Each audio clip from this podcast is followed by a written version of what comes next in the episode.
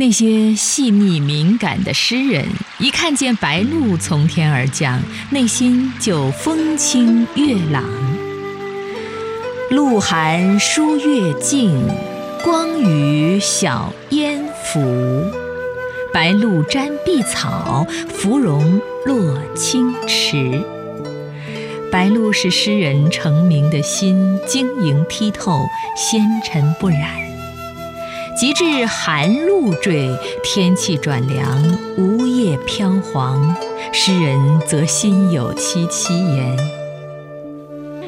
袅袅凉风动，凄凄寒露临。”读来满纸凉意。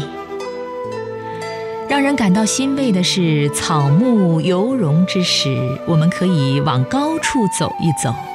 看白云红叶，叫辞青，也叫登高。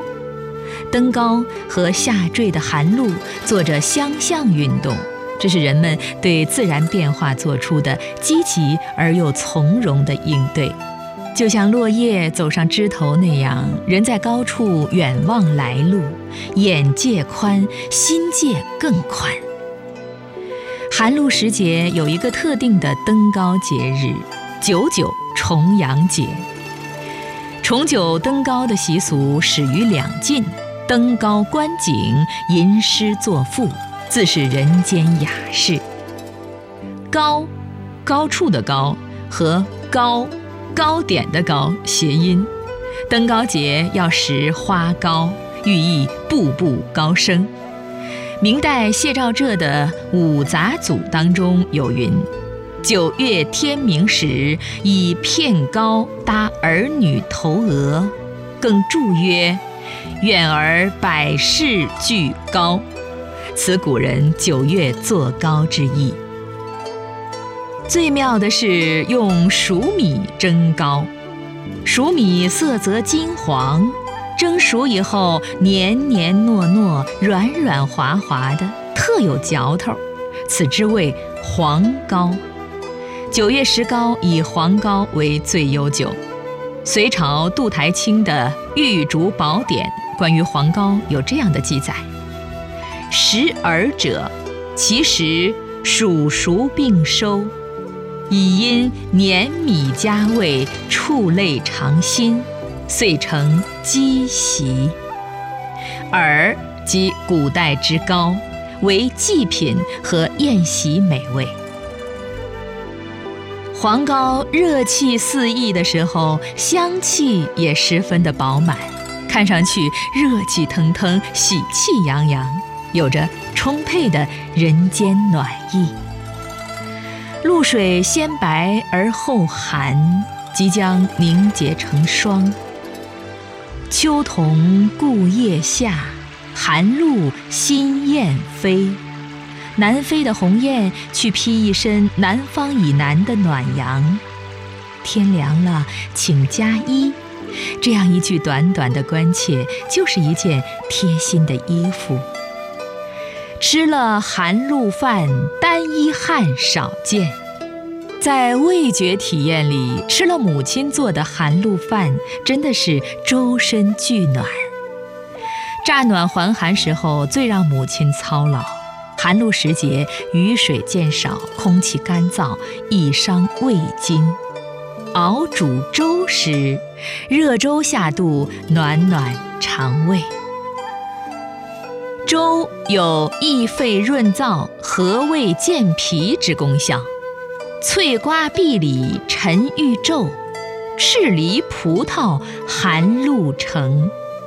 秋梨鲜嫩多汁，酸甜适口，可润肺生津、止咳化痰。作为百果之宗，它在寒露时节成熟，犹如一股鲜活之水流进干燥的河床。把梨洗净，削去皮，一切两半儿，用刀尖儿挖去梨核，将梨肉切成细丝儿，投入锅中，加水。煮至水沸，再放入大米，小火慢煨，米烂即可盛起食用。这一款雪梨大米粥味极清淡，入口十分的甘甜，又有润肺化痰之功，可谓药食俱佳。新采嫩藕胜太医。从树上的秋梨到淤泥里的莲藕，人们用饮食智慧创造着生活的滋润和甘美。秋阴不散霜飞晚，留得枯荷听雨声。冷的雨击打着枯的荷，又滴落到秋的水里，这真是一个意味深长的提醒。深处的藕已聚集岁月的甜。把莲藕洗净去皮，横向一切为二，顶刀切薄片，和淘洗的小米一并投入锅里，加水熬煮。如果拌以七八颗枸杞同煮。白净净、香喷喷的热粥里的点点橘红，犹如几尾顽皮的红鲤游动在荷叶田田、荷香脉脉的荷塘里，让人宛若欣赏一幅九鱼荷花图。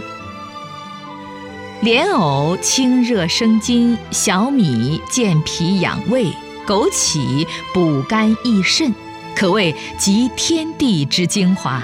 善水陆之灵气，且粥汤为精，粥香为气，食材为神。